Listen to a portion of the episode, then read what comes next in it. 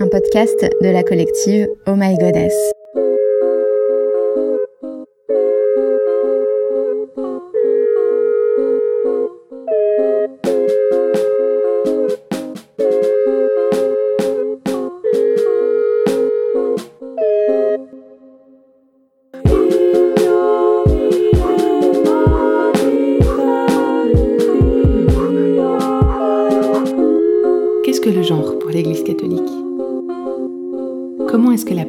De cette institution pour des questions de genre se retrouve aussi dans des thématiques où on l'attendrait moins Par exemple, dans l'engagement en faveur de l'écologie dite intégrale.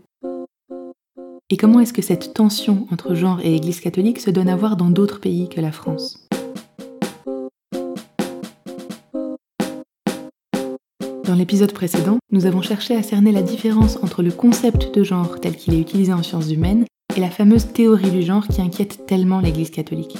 Nous sommes également revenus sur certains moments marquants qui ont opposé en France une partie des fidèles à des transformations législatives en faveur de davantage d'égalité.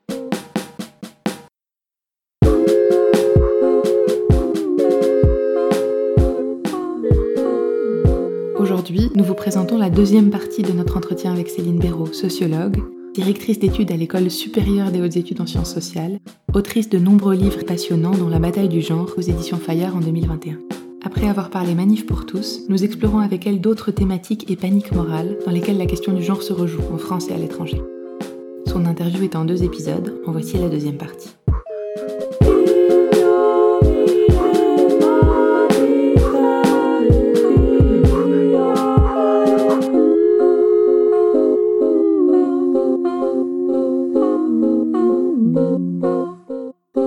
L'Immaculée Conception. Épisode 5. Dans l'épisode précédent, on a abordé la bataille discursive contre le concept de genre lui-même, mais aussi la bataille militante qu'on a vu se déployer dans des séquences législatives comme celle du Pax et du mariage pour tous. Dans votre livre, vous parlez également de la bataille du genre pour des mobilisations qui portent sur des enjeux bioéthiques, des enjeux d'éducation et liés à l'école de nos enfants. Pour ouvrir ce sujet, on aimerait d'abord faire le point sur ce que recouvre le terme bioéthique. Est-ce que c'est la même chose pour les catholiques et pour le reste de la société? Ce que je peux dire par rapport à ça, c'est que la bioéthique a été un espace de repli militant, finalement, à chaque fois que euh, cette militance ces réseaux catholiques ont trouvé une forme de, de, mur hein, contre lequel leur militance n'a plus pu se déployer. Ça a été le cas dans les années 90 du repli de ces petits réseaux très très minoritaires hein, qui sont mobilisés contre l'avortement euh, en, France euh, avant euh, la loi de 93 qui crée le, délit d'entrave et qui donc sont obligés de complètement changer de répertoire d'action, ne peuvent plus intervenir dans les cliniques, les hôpitaux qui pratiquent des avortements et qui donc vont se repositionner au moment où justement ce champ de la bioéthique est en train de se développer puisqu'il se développe dans les années 90 à l'occasion des premières lois de bioéthique qui annoncent des révisions à rythme régulier. Et donc à intervalles réguliers, tous les 8-9 ans à peu près, les, les, lois bioéthiques sont rediscutées. Et dans ces discussions, il y a une place qui est faite par l'État d'emblée à des personnes qui vont venir représenter des sensibilités euh, religieuses, spirituelles. C'est un peu dans la continuité de la constitution du Comité euh, consultatif national d'éthique, qui est créé dans les années 80, avec cette idée qu'il faut éclairer euh, le débat public par la pluralité euh, des positionnements sur les questions de début de vie, des limites de la vie, des manipulations sur les cellules souches, les embryons, etc. Enfin, jusqu'à la fin de la vie. Hein, c'est ce qu'on voit aujourd'hui dans la séquence dans laquelle on est plongé autour du débat, autour de l'euthanasie, du suicide assisté. Donc en fait, ces mouvements se, positionnent dans un espace qui est ouvert par l'État d'une certaine façon. Et donc la bioéthique, c'est le repositionnement euh, très très clair d'un certain nombre de réseaux catholiques dans les années 90. Et on, revoit cette façon de réinvestir la bioéthique comme l'investissement premier. Une fois la sur mariage pour tous promulguée, l'essoufflement des mobilisations, il y a de moins en moins de monde dans les, dans manifs pour tous qui sont euh, réunis euh, en 2014, 2015, 2016. Et donc il y a un repositionnement au moment là aussi où ben, s'annonce une nouvelle révision de la loi bioéthique, où il y a différentes questions, où l'épiscopat produit des documents, des fiches, où il y a des états généraux de la bioéthique qui sont euh, organisés et où ces réseaux vont être très très présents. Ils vont un peu noyauter euh, J'avais ma collègue Séverine Mathieu qui avait observé ça. comment est-ce qu'il noyautait Elle avait observé des débats bioéthiques en province et à Paris, montrer comment euh, ces militants étaient déjà euh, répartis dans la salle, comment est-ce que ces militants et ces militantes finalement arrivaient à accaparer la parole. On l'a vu aussi sur les, mobilisations en ligne, avec une très très grande présence en postant énormément, en participant très très massivement, bien au-delà de ce que représentent ces mouvements, hein, très très minoritaires, mais très très actifs quand on vous entend, on a l'impression qu'après le Pax, mais aussi après le mariage pour tous, vous venez de le nommer, les catholiques qui se mobilisent sur ces questions dites de bioéthique le font dans une espèce non plus de d'occupation de, l'espace public et de, de, militance un peu frontale, mais de quelque chose de l'ordre du soft power, répondant euh, à des normes de démocratie participative et consultative, comme vous le disiez. Alors, ça, ça a bien été dénoncé par euh, certains collègues, je pense aux travaux de John Stavo de Boge, hein, qui a bien montré comment est-ce qu'il y avait là un des dangers du post-sécularisme. Comment est-ce que finalement, euh, là je reprends le, titre d'un de ses ouvrages, on aurait ainsi fait rentrer le loup dans la bergerie. Effectivement, tout ça semble très, très soft, très euh, respectueux des règles procédurales qui sont édictées par les pouvoirs publics eux-mêmes, qui, comme je le disais, invitent à la, table du débat des autorités religieuses, des, représentants et représentantes de pensées euh, qui sont façonnées euh, par euh, des représentations religieuses. Donc ça, ça, c'est un côté positif, hein, d'une certaine façon, du pluralisme, hein, où finalement les cultes auraient trouvé leur place avec une vision un peu apaisée des, rapports entre Église et État, ce qui n'a pas toujours été le cas dans l'histoire politique française. Mais en même temps, c'est ce que montre Stavo de Boge, enfin c'est ce qu'il pointe, il y a un risque effectivement à trop laisser cet espace et on voit quand même une tentative de de noyautage aussi très forte. Et euh, ça a eu parfois des effets un peu ridicules. Vous vous souvenez certainement des, réseaux de la Manif pour tous, de noyauter euh, le mouvement des Gilets jaunes. Et euh, les consultations qui sont faites à, ce moment-là aussi, en faisant tout à coup arriver des considérations justement relatives à la famille, qui n'étaient pas du tout l'horizon des personnes qui sont mobilisées au moment des Gilets jaunes, qui étaient vraiment des considérations économiques, salariales, sociales,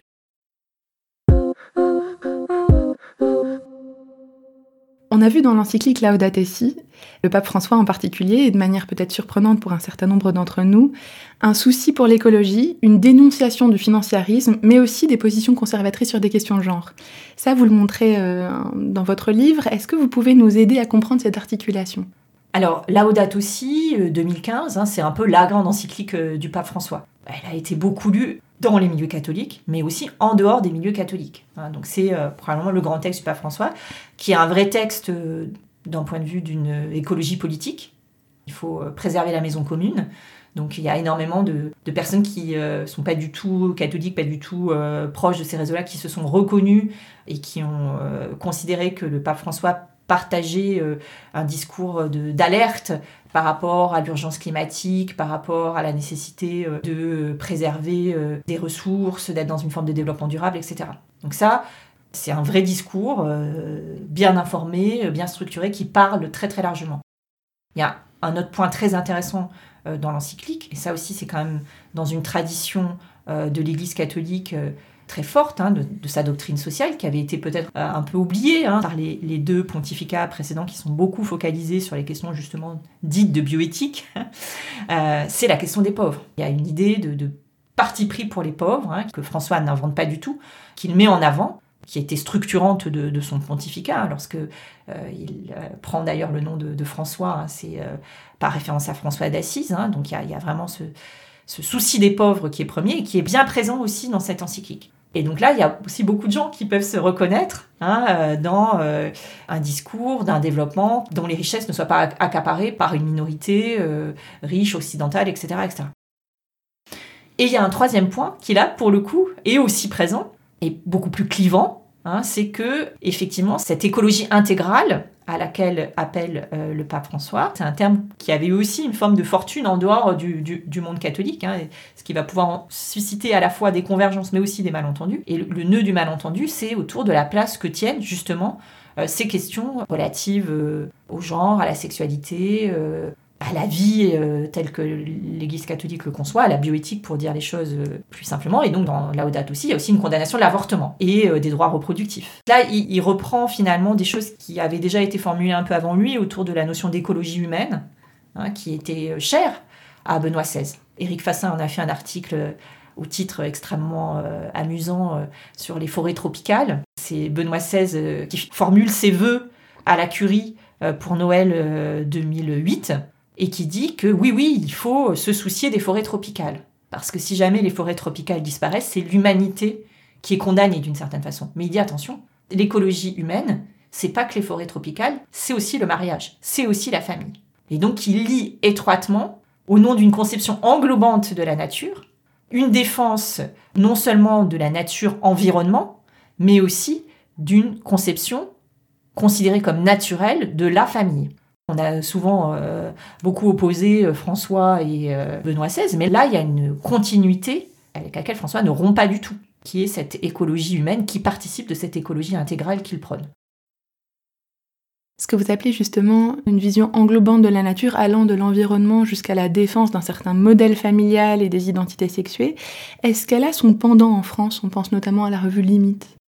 Oui, le fait de promouvoir euh, une écologie intégrale, à la fois avec un véritable engagement environnementaliste, c'est-à-dire vraiment un souci de la planète, une critique aussi euh, des excès euh, de la technique et du capitalisme, donc un discours anticapitaliste très très très structuré, qui s'articule bien en tous les cas avec une certaine critique ancrée dans l'écologie politique, mais avec son pendant euh, sur les questions euh, relatives à la sexualité, au genre, on va le retrouver aussi en France, notamment dans ces trajectoires militantes post-mariage pour tous d'un certain nombre de jeunes catholiques, alors qui ont été très très médiatisés, qui se sont eux-mêmes d'ailleurs beaucoup beaucoup médiatisés, hein, pas mal de personnes qui avaient participé au mouvement euh, dit des, veilleurs et qui donc euh, finalement autour de cette revue Limite hein, qui est fondée en, en, 2015 et qui a cessé de paraître il y a quelques mois, qui vont essayer de collecter et de donner une caisse de résonance justement à toute une série d'initiatives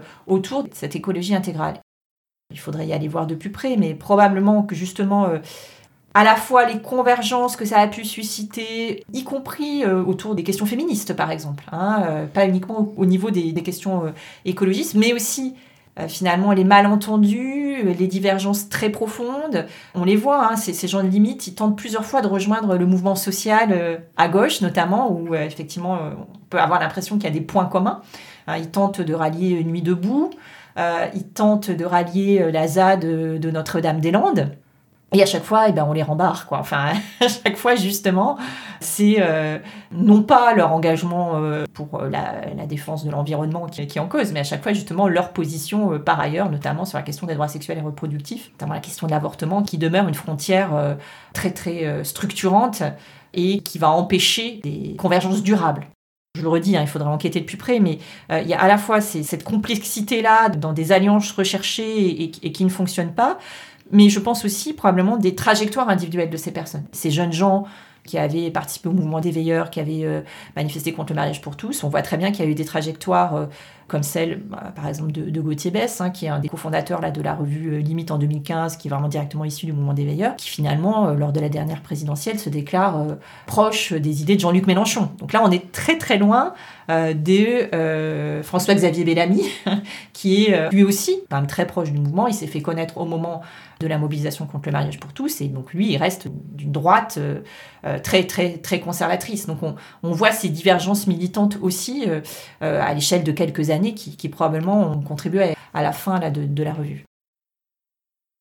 Nous, ça nous éclaire sur une réalité qu'on sent de plus en plus marquée ces dernières années et peut-être ces derniers mois, c'est l'émergence de groupes et parfois de forums, voire de temps de rencontres de catholiques plutôt jeunes, de la trentaine, à gauche, anticapitaliste, plutôt favorable à l'accueil des migrants, très engagé en écologie, mais au sein desquels on sent que la question féministe vraiment fait clivage.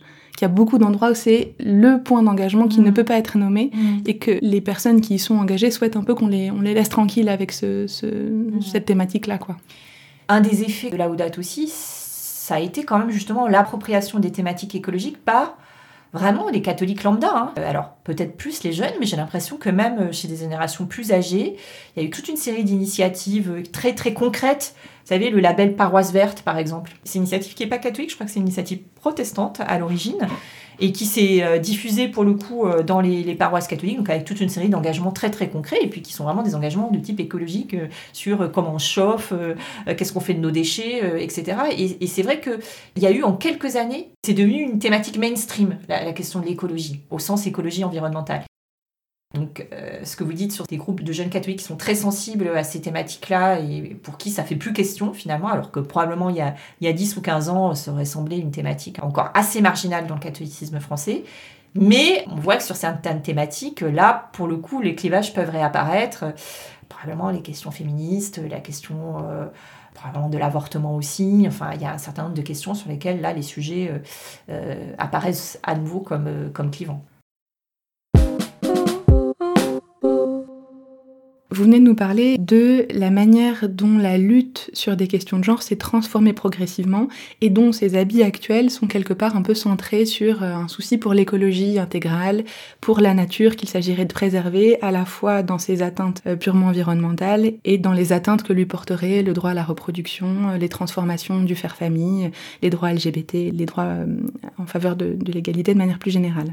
Est-ce que cette crispation sur des questions de genre et cette prééminence des questions de genre lors des débats euh, sociétaux existe ailleurs qu'en France. Et de ce point de vue-là, est-ce que la Manif pour tous, comme mouvement, comme organisation, a des cousins, consanguins ou pas d'ailleurs, euh, ailleurs dans le monde? Oui, alors euh, il y a eu une, vraiment euh, une focalisation euh, sur le cas français parce qu'il semblait complètement contre-intuitif que dans un pays qui était décrit comme un des plus sécularisés en Europe et qui l'était objectivement au regard de toute une série d'indicateurs quantitatifs bien étayés, comment est-ce qu'on avait pu avoir une telle mobilisation et comment est-ce que les réseaux catholiques avaient pu y occuper une place aussi déterminante? Ça, ça a vraiment beaucoup surpris et donc ça, ça va dans le sens presque d'une singularité française. C'est loin d'être une singularité, parce que ce qu'a connu la France, euh, ça s'inscrit dans des choses qui ont existé un peu avant, et euh, ça va inspirer euh, d'autres mobilisations dans d'autres pays européens.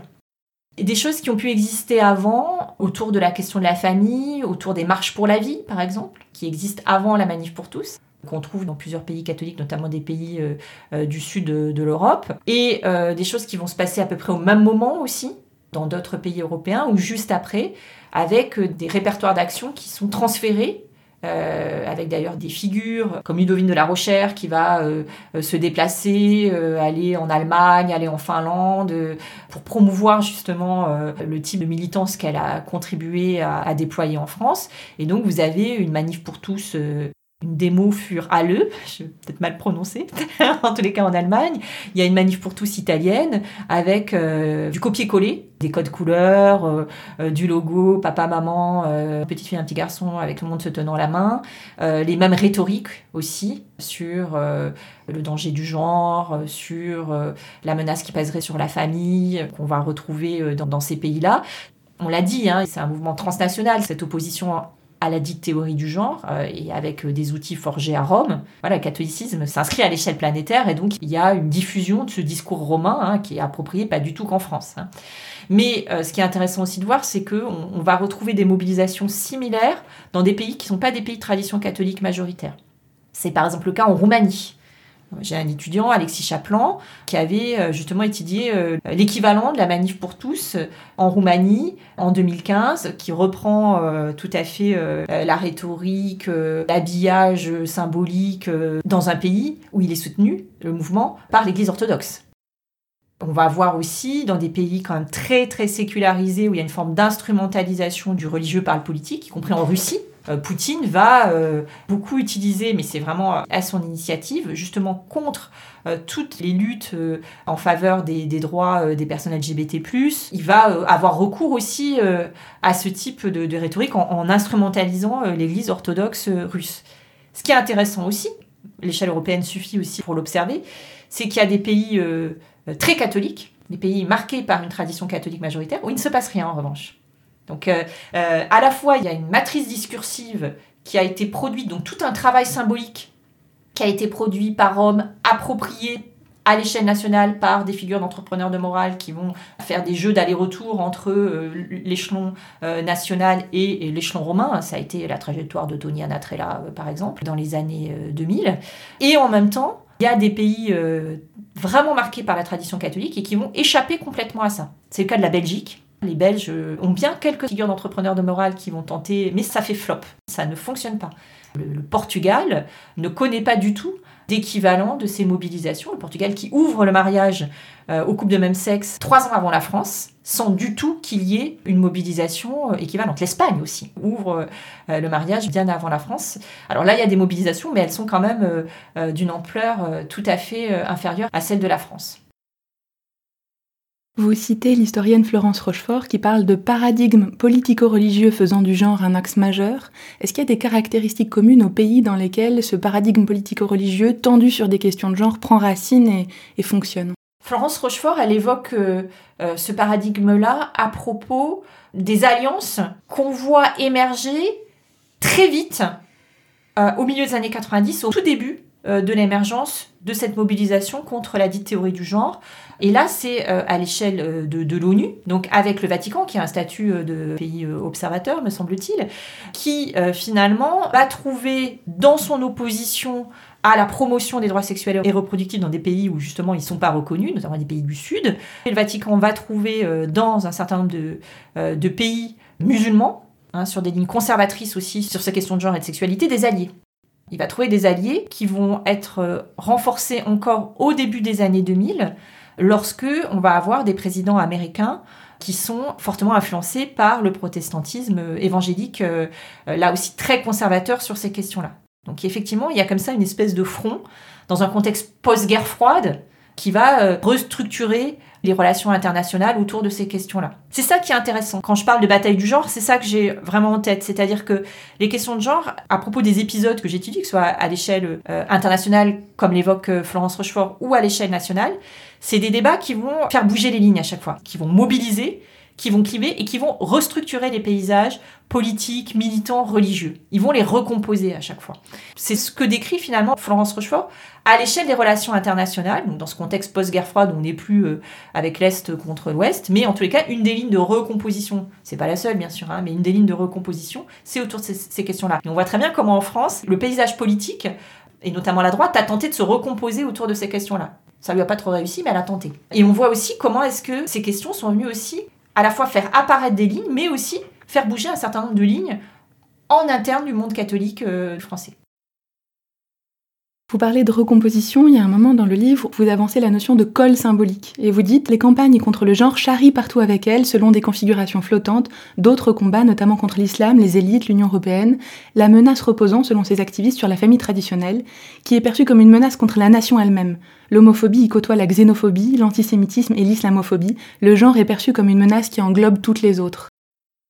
Oui, alors là, je m'appuie sur l'ouvrage collectif très très précieux hein, de Roman Couard et David Paternotte sur justement les campagnes anti-genre en, Europe, qui est un ouvrage d'abord paru en anglais qui a été traduit en, français et qui fait une large place à ce qui se passe en Europe centrale et orientale autour de ces questions, où effectivement euh, les questions de genre participent d'une recomposition de la scène politique dans ces pays, avec des offensives euh, illibérales. Euh, on pense à la Pologne, bien sûr, à la Hongrie aussi, et euh, on voit que les questions de genre vont tellement devenir un symbole justement de ces recompositions d'une forme de conservatisme qu'elles vont finir par attirer avec elles, charrier avec elles d'autres combats. C'est ce que montrent vraiment bien les contributions sur ces pays-là, notamment parce que euh, la lutte contre la théorie du genre est, perçue comme une lutte pour défendre la nation. C'est très fort en Pologne, par exemple, hein.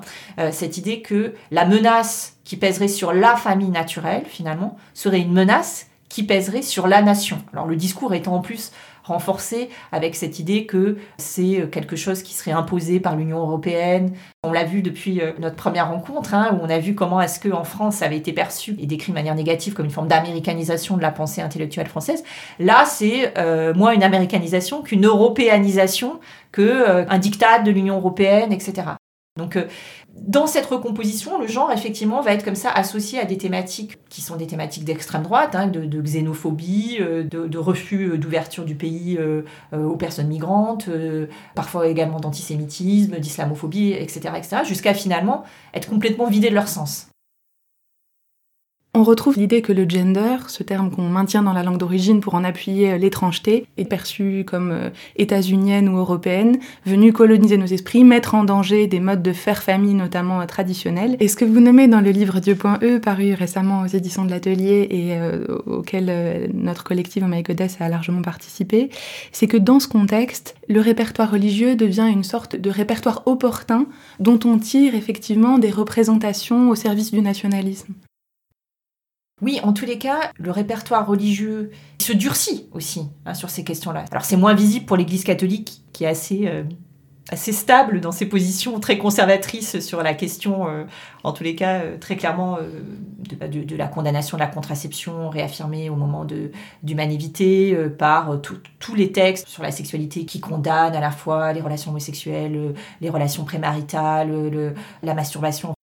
L'Église catholique, est assez euh, stable dans, cette position conservatrice, mais si on regarde euh, d'autres euh, groupes religieux, notamment l'évolution du protestantisme en France, le protestantisme était majoritairement luthéro-réformé, et faisait une large place justement à, la liberté euh, de conscience des fidèles et euh, s'était montré beaucoup plus ouvert que l'Église catholique sur toute une série d'évolutions euh, touchant au mariage, à la famille, à la reproduction, hein, acceptant le divorce, acceptant l'avortement, acceptant le recours aux formes de procréation médicalement assistée, alors sans plus en faire la promotion, mais en tous les cas, considérant que ça fait partie de, de choix que les chrétiens, les chrétiennes peuvent faire en conscience. Voilà. Il y a aussi des travaux qui ont montré, euh, je pense notamment aux travaux de Jacqueline Heinen, qui a montré que euh, l'Église orthodoxe, qui était beaucoup moins focalisée sur ces questions-là, a euh, produit aussi un discours de plus en plus fermé sur la question de l'avortement, par exemple. Donc il y a une sorte de convergence du discours qui s'est vraiment, vraiment durci. Donc à la fois, les groupes religieux se sont présentés dans l'espace public comme des pôles de résistance à la modernité libérale, dont euh, les questions de féminisme, de droits LGBT+, etc. sont devenues euh, euh, une forme d'incarnation. Il s'agissait d'être des, remparts contre des évolutions portées par ces mouvements militants-là. Et c'est aussi comme ça que les groupes religieux ont été d'une certaine façon utilisés, voire instrumentalisés par des personnes qui parfois n'étaient pas du tout euh, mues par euh, une quelconque foi euh, ou une quelconque vision religieuse du monde, étaient parfois parfaitement athées, mais ont su faire alliance avec ces groupes-là, voire les instrumentaliser pour justement s'opposer à une évolution des droits.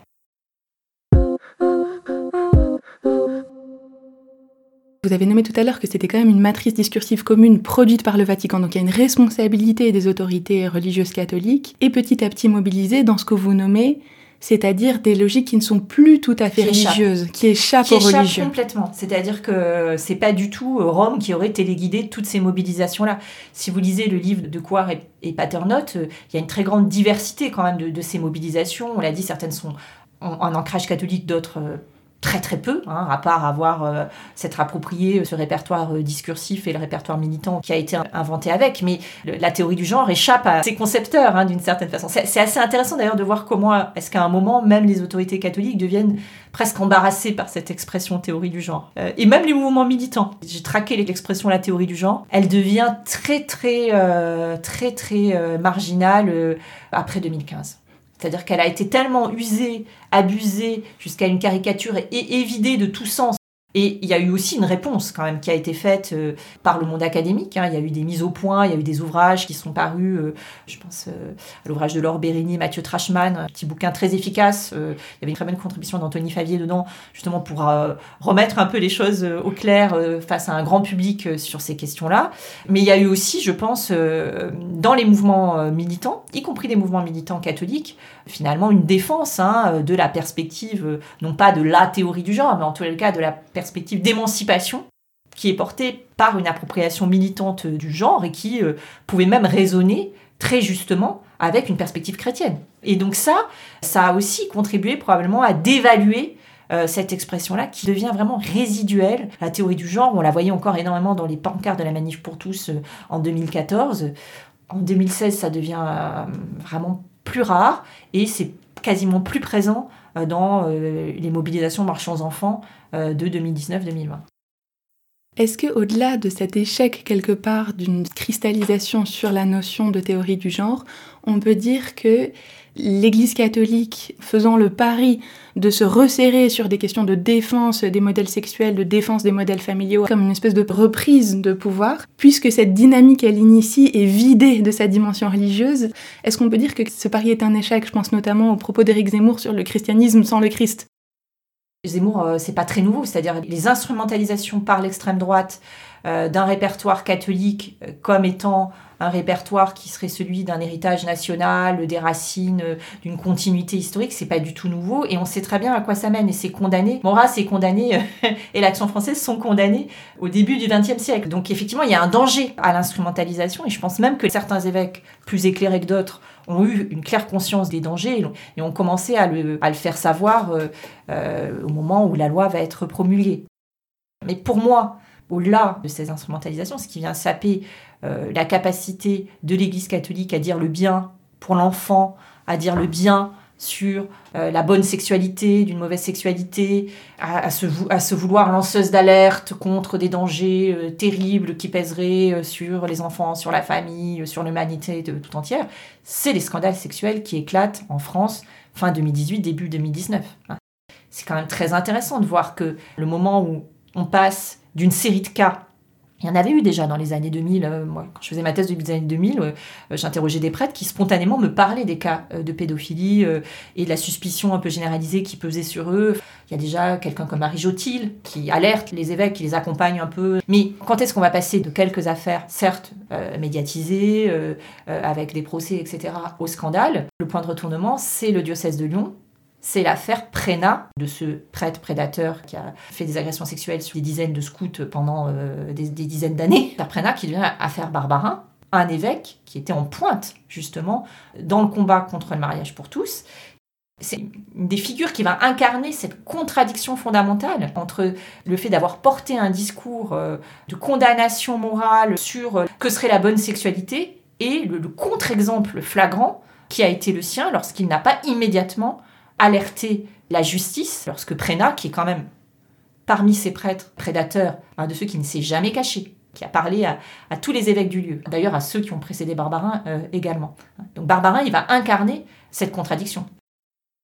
Tony Anatrella, euh, de manière aussi euh, encore plus accablante d'une certaine façon, puisque Tony Anatrella est à la fois une de ces entrepreneurs de morale qui en France vont vraiment participer à diffuser ce discours contre la dite théorie du genre, avec en ligne de mire une condamnation de l'homosexualité et de toutes ces formes d'institutionnalisation par les pouvoirs publics, et qui se révèle lui-même comme, dans sa pratique de euh, thérapeute, ayant agressé sexuellement des personnes, des séminaristes pour beaucoup, qui ressentaient une orientation homosexuelle. Vous venez de parler de scandales sexuels et de la manière dont ils affaiblissent la capacité qu'a l'Église à obtenir des postures morales, notamment au nom de ce qu'on a nommé tout à l'heure comme un des éléments de panique morale euh, très valorisé dans les discours anti-genre, c'est-à-dire la défense euh, du bien-être des enfants. Est-ce qu'aujourd'hui il y a d'autres, d'autres sujets de panique morale, notamment en lien avec euh, la préservation des enfants? Alors, en France, globalement, il y a eu quand même le relatif échec euh, à nouveau de, la mobilisation euh, contre l'ouverture de la procréation médicalement assistée à, toutes les femmes, mais qui en fait a traîné beaucoup plus, de mon point de vue, davantage par l'attentisme euh, d'Emmanuel Macron, qui a probablement surestimé la force de frappe de ces mouvements, ça, ça me semble tout à fait évident.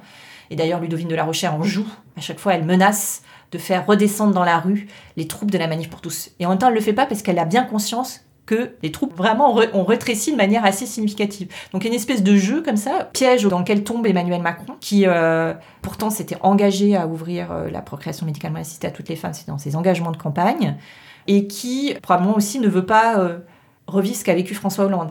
On voit sa brutalité à gouverner sur toute une série de sujets. On le voit en ce moment sur la question des retraites, ça apparaît de manière très nette, mais on l'avait déjà vu sur la réforme de la SNCF, sur lequel il allait extrêmement vite et euh, il s'est peu soucié des formes de consultation. Et là, pendant le débat bioéthique, alors il faut consulter, il dit aux catholiques français qu'ils ont été humiliés. C'est aussi une façon de désapprouver l'attitude de François Hollande. Donc euh, finalement, ça traîne 4 ans ce qui est énorme. Je pense à l'échelle de femmes qui euh, pouvaient déjà arriver un peu à un âge où ça devenait plus compliqué d'avoir recours à la PMA et qui, quatre ans de plus, bah, avait basculé euh, d'un côté où ça devenait euh, quasiment euh, impossible. Mais là, c'est plus la faute du président de la République que de l'efficacité vraiment de ces mouvements. Qu'est-ce qui reste vraiment?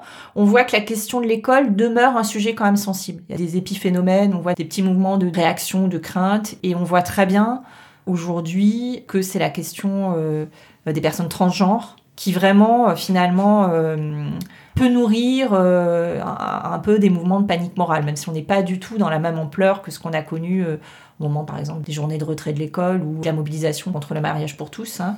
On voit aussi qu'il y a la GPA qui reste quand même toujours un, chiffon rouge qui est agité par ces mouvements, même si pour le coup c'est jamais été un engagement de campagne ni de François Hollande ni d'Emmanuel Macron. Et on voit très bien que c'est un horizon qui probablement, du fait d'un modèle bioéthique français qui garde encore la marque d'une matrice catholique, certes érodée par les différentes lois qui ont été votées, mais qui est encore euh, assez conservatrice en la matière. Hein, euh.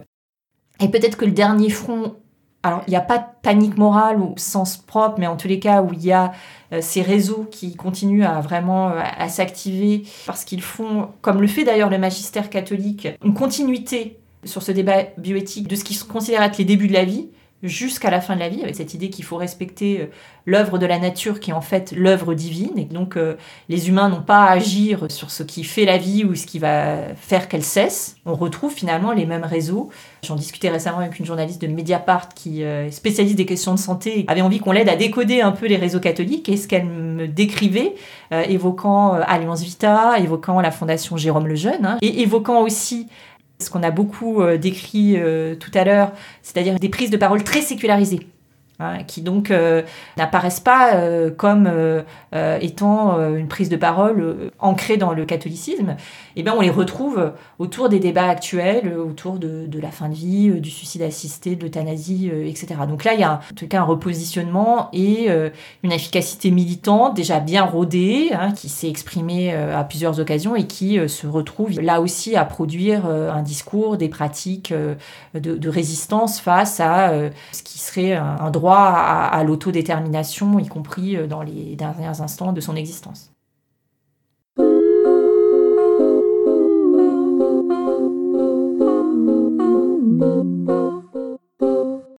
La deuxième partie de l'entretien s'arrête ici. Nous sommes profondément reconnaissantes à Céline Béraud pour sa disponibilité et la richesse de cet entretien. Déconstruire ensemble la crispation catholique sur le genre, construire, peut-être, d'autres perspectives politiques et spirituelles.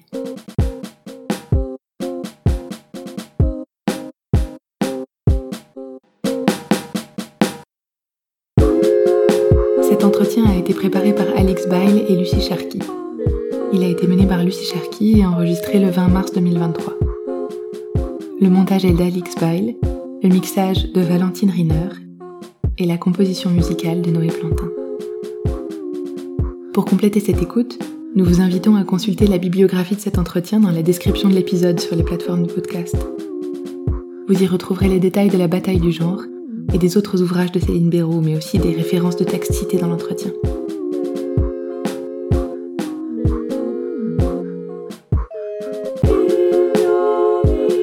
Ce podcast est produit par la collective Oh My Goddess et soutenu financièrement par le Centre Maurice Chalumeau en sciences des sexualités. Merci beaucoup pour votre écoute et à bientôt.